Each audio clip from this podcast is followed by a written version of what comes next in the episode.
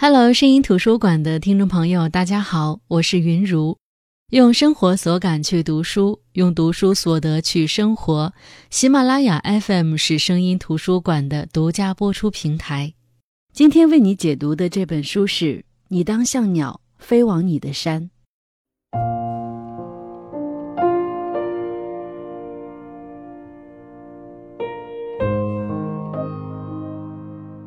说起求学，很多人都知道，比尔·盖茨是非常典型的自学成才的学霸。他从小好学，尤其喜欢编程，喜欢到从哈佛大学退学，一头扎进编程语言的世界。凭着一股强大的自学精神和探索欲望，最终成为了影响全球的科技领袖。不过，和今天这本书的作者的求学经历比起来，比尔·盖茨也只能自愧不如。二零一八年。他读完这本《你当像鸟飞往你的山》之后，十分感慨地说道：“我自以为很擅长自学，但与他的自学能力相比，我的简直不值一提。”这个连盖茨都惊叹的作者究竟是何方神圣呢？是从小数理化逆天的奥林匹克竞赛得主，是精通多国语言的语言天才，还是天资聪颖又家境优渥的豪门子弟？都不是。实际上，他出身十分奇特，在十七岁之前，他从来没有上过学，没有接受过正统的教育。但是十七岁后，他凭着一路苦学拿到了博士学位。他是谁呢？她是一名美国女孩，名叫塔拉·维斯特福。这本书可以说是塔拉的回忆录。在书中，塔拉毫无保留地向人们展示了他的过去，他那远离正常社会的、位于爱达荷州偏僻山区的家庭，他那个坚持靠自我生存的摩门教派信徒的父亲，以及多年来拒绝一切医院、学校之类的政府体系，三百六十五天充斥着各种清规戒律的家庭。如果塔拉的生活轨道没有发生偏离，那么她的人生将会是嫁给另一个信徒，永远永远生活在山里，一直到生命的尽头。然而，现实终究是偏离了原定的轨道。他从山中走了出来，从那个与世隔绝的家出逃。于是，我们看到了一个十七岁才开始读书的剑桥大学的历史学者。读到了这本让比尔·盖茨唏嘘不已的回忆录。那么接下来这期节目就跟随我的声音，一起走进这本《你当像鸟飞往你的山》，走进塔拉的回忆录，与他一起经历这段曲折而不凡的传奇人生。这本书的作者塔拉是一位历史学家。上面我们说过，塔拉一直到十七岁才正式的接受教育。大家可能会好奇，为什么塔拉一直没有上学？他又是如何走出大山，成为一名历史学家的呢？故事从一座大山开始。塔拉一家人独自生活在爱达荷州偏僻的大山里。从小，塔拉就和大山做了朋友。那时虽然他只有七岁，但是他知道自己家里最大的与众不同，就是家里所有的小孩子都不用上学。塔拉的父亲是一名虔诚的摩门教徒，更是一名极端的生存主义者。他相信世界末日，相信只有上帝和他们自己才能拯救他们，而政府机构都是骗子，是邪教徒，只会给他们洗脑，让他们背离神的指令。所以，塔拉不仅不用上学，生病了也不会去医院。塔拉的母亲通过自学制作草药和精油来为家人治病。而塔拉每天的工作就是在垃圾场里帮助父亲储备粮食和罐头，以便在末日来临的那天能够活下去。就这样，塔拉过着远离世人的生活。到了2001年的一天，全家人坐在客厅里，等待着世界末日的到来。但是，一切都像往常一样平静，世界末日并没有到来。父亲一下子经受不住打击，病倒了。经过母亲的再三劝说，父亲同意到爷爷奶奶家疗养一阵子。过了一个月，父亲的病情有所好转。在风雨交加的晚上，他突然决定要回家，但是因为疲劳驾驶，哥哥泰勒出了车祸。当时一家人都在车里，母亲的头部受了重伤，其他人也伤得不轻。父亲不但不让家里人去医院救治，还要继续赶路，回到家后再自救。父亲的权威在家里没有人敢反驳，就这样，他们走回了家。车祸导致哥哥姐姐们都受了伤，没有人帮助父亲收拾他那破旧的垃圾场了。塔拉的另一个哥哥肖恩不得不从城里回来。肖恩是一个街头小混混，在城里也到处惹事。虽然肖恩是塔拉的哥哥，但塔拉对他并不了解。肖恩回来后与塔拉相处得很融洽，他们有时还会去爷爷那里养马，驯服那些未被驯服的野马。有一次，他们外出骑马，塔拉骑的马突然受到了惊吓，于是肖恩把塔拉从马上救了下来。他们之间的相处看似其乐融融，可惜好景不长，不知道为什么，肖恩开始性情大变。他在教会认识了一个女孩，名叫萨迪，他们经常约会，但是肖恩并不喜欢她，只是因为萨迪对他言听计从，满足了自己的控制欲。这种扭曲的控制欲让他对萨迪越来越过分，渐渐的，他也开始对塔拉产生了这种欲望。他像使唤奴隶一样使唤塔拉，而塔拉实在无法忍受肖恩越来越嚣张的态度，有一次就将水倒在了哥哥头上。肖恩暴跳如雷，一把抓住塔拉的头发，直接将她拖进了厕所，把她的头塞进了马桶。塔拉的脸紧紧地贴在马桶上。肖恩让她道歉，但是她不肯。肖恩又将塔拉的手反扭过来，塔拉疼到身体开始扭曲。在这样的酷刑下，塔拉屈服了。可这次屈服却成为了之后无数次殴打的导火索。这种被殴打的日子一直持续到了塔拉十六岁，直到有一天，塔拉的另外一位哥哥泰勒回家，刚好遇到塔拉正在被殴打，泰勒赶紧救下了塔拉。泰勒与家里的其他人不同，他喜爱音乐，热爱文学。父亲让其他哥哥姐姐干活的时候，只有泰勒会躲在房间里看书学习。但这么做是违背父亲的意志的，所以早在几年前，泰勒便离开了家，独自一个人生活。泰勒劝塔拉从这个家里走出来，接受外面的世界。他让塔拉申请大学，但是。塔拉没有上过学，他所有的教育都来自于家庭。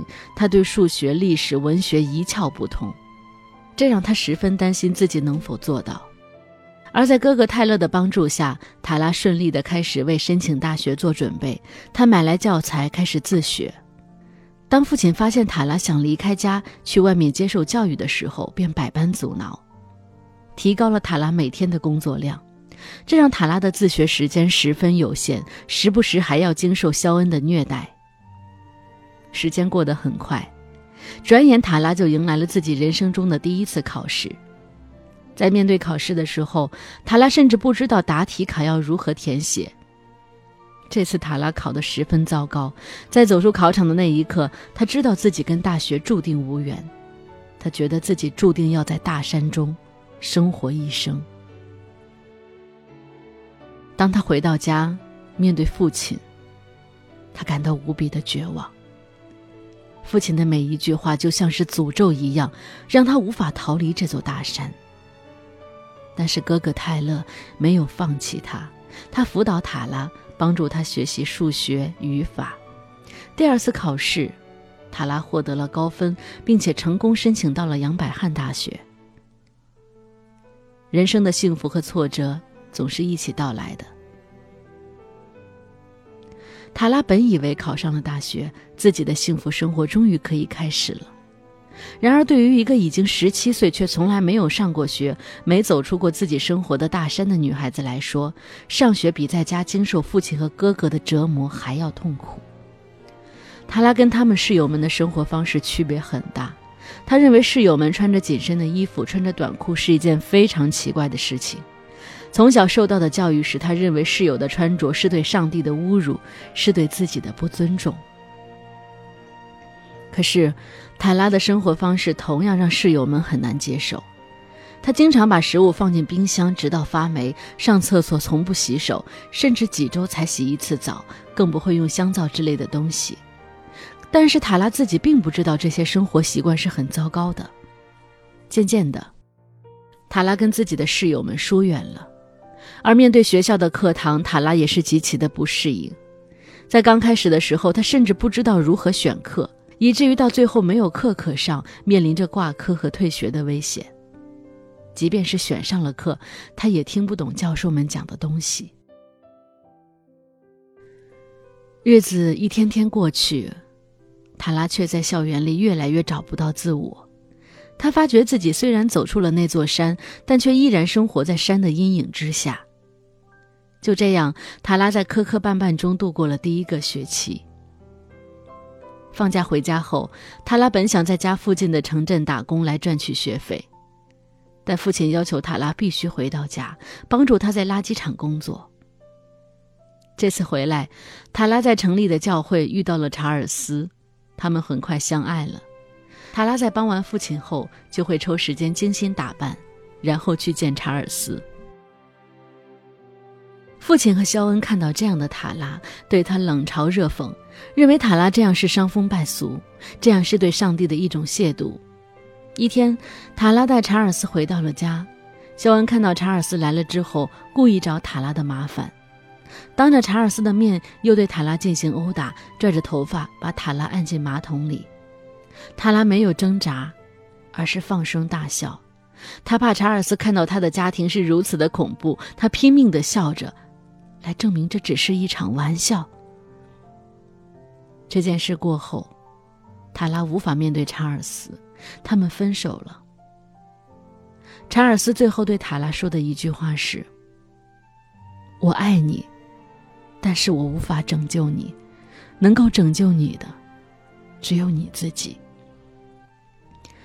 从那一刻开始，塔拉真正感觉到了家庭对他的伤害。他想要过上正常人的生活，他意识到他需要获取更多新的知识。他开始学习历史、学习政治、宗教等课程。他了解到父亲所信仰的教派，他发现父亲口中的信仰竟然大多都是谎言。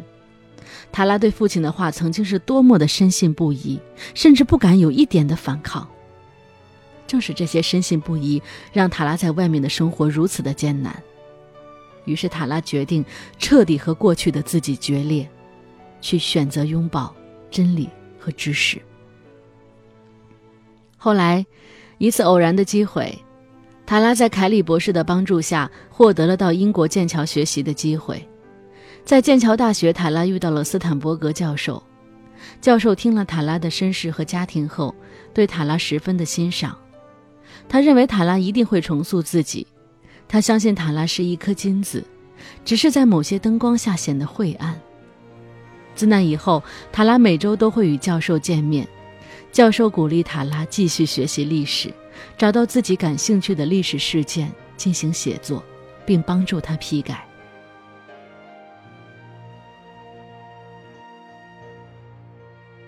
在剑桥，塔拉还学习到了女权主义和解放思想。他扔掉了那些高领衣服，扔掉了那些男款的牛仔裤，开始直面自己的家庭，慢慢的收获了朋友。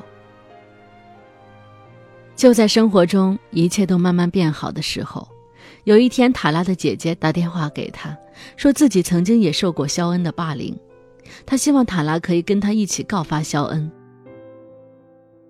塔拉听了姐姐的话，打电话给母亲告发了肖恩，而母亲也十分愧疚地向塔拉道歉。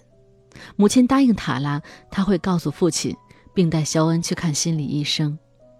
但当塔拉回到家后，却发现一切都没有改变。母亲没有告诉父亲事实，他们认为那只是无关紧要的小事。肖恩知道这件事后，将一把带血的刀片递给了塔拉，对他说：“小妹，你是个聪明人，你还是用这个自己了断吧，不然我动手，你会很痛苦。”塔拉吃惊地看着一旁的父母，父母却依然认为是塔拉大惊小怪，认为肖恩根本没有威胁他的意思。姐姐戴安娜也把责任都推给了他，他成了家里唯一的坏人，成为了那个破坏家庭和谐的人。这让塔拉对家庭彻底失去了信心。好在塔拉的学业还算顺利，他获得了到哈佛大学访问的机会。他来到了哈佛，开始了自己新的求学经历。没多久，他的父母也来了。他们认为塔拉已经背叛了自己的信仰，这样下去，灾祸会降临到他身上。他需要接受洗礼。塔拉拒绝了父亲，他用这种方式告诉父母，他要跟家庭断绝关系，他需要时间来疗伤。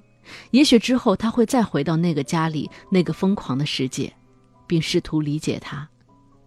但现在，他只想远离。在塔拉二十七岁生日那天，他提交了自己的博士论文，也顺利收到了剑桥大学的邀请函，成为了剑桥大学历史学的博士。一年后，塔拉希望见母亲一面，但母亲拒绝了塔拉。他说：“除非塔拉愿意接受这个家庭，否则与塔拉见面是对整个家庭的不尊重。”这一次，塔拉不再耿耿于怀，不再将家庭的罪过与自己的背叛比较，也不再凡事都为了父亲着想，而是学会接受自己的决定，不是因为父亲罪有应得，而是需要如此。这就是这本著作《你当像鸟飞往你的山》的所讲述的故事。这本著作的英文原名叫《Educated》。如果直译过来就是受过教育的，中文译者联想到《圣经诗篇》里的这句话：“你当像鸟飞往你的山。”这句话本身有双重解释，飞，同时也是逃离，也是找到新的信仰。作者正是逃离了故乡的山峰，像飞鸟一样去寻求教育，找到自己真正信仰的山林，逃离家庭。追寻自我，希冀弥补与家人之间的裂痕。自始至终，教育都贯穿在塔拉的生命之中。塔拉的故事看似极端，看似是一个特例，但其实背后的逻辑、背后的意义，暗合着我们大多数人的故事。我们每个人都被所谓的传统所塑造，我们都有自己固有的原生家庭给予的教育，而那些有时候也是一座山。有些人一辈子都走不出的山，而真正寻找自我的教育，可能往往是离开学校和原生家庭的那一刻。可是，这种通过教育完成的逃亡，带来的改变是什么呢？我想是改变认知，也就是改变自我的世界，改变了看世界的不同视角。教育系统是一个完整而强大的体系，有着不可超越的优越性。它可以让一个人从无知变得富有学识，它可以去除愚昧，带给我们科学，它可以带人离开原有的阶级，改变他的命运。真理就像人心之中的太阳，一旦露出一丝霞光，总有一天会喷薄而出。大多数人都将教育作为一种手段。我们背诵课文为了完成作业，我们练习习题是为了在考试当中取得好成绩，我们为金榜题名寒窗苦读，为了能为将来赢得更多的机会，获得更多的一块敲门砖，我们做出了很多努力。我们在接受教育之初，既没有明白何为教育，也没有明白为何接受教育。当我们长大或老去，教育一旦失去功利性的价值，我们极有可能将它放弃。也许，我们的生命中有很多人告诉我们我们属于哪里，甚至我们接受的教育也在教导我们我们应该属于哪里。但每个人的生命中都有一座属于自己的山，等待着我们去逃离我们固有的偏见，在创造新的生活中，建立我们新的信仰，而遵循教育的真正价值，终将赋予我们坚实的翅膀。在看这本书之前，其实我没有想到这本书的故事是发生在美国的。可见，这样的事情可能发生在世界的任何角落，什么样的错误都可能会重犯。拒绝文明，拒绝承认人性，总是会存在，并且不断被重演。而尊重人性，通过教育去逃离牢笼，救赎自己的人生，也正在世界的各个角落悄悄地发生着。无论过往多么荒谬，未来一切皆有可能。愿我们都能像鸟一样乘风飞行，为自己开启一片广袤的天空。好了，今天的分享就到这里，我是云如。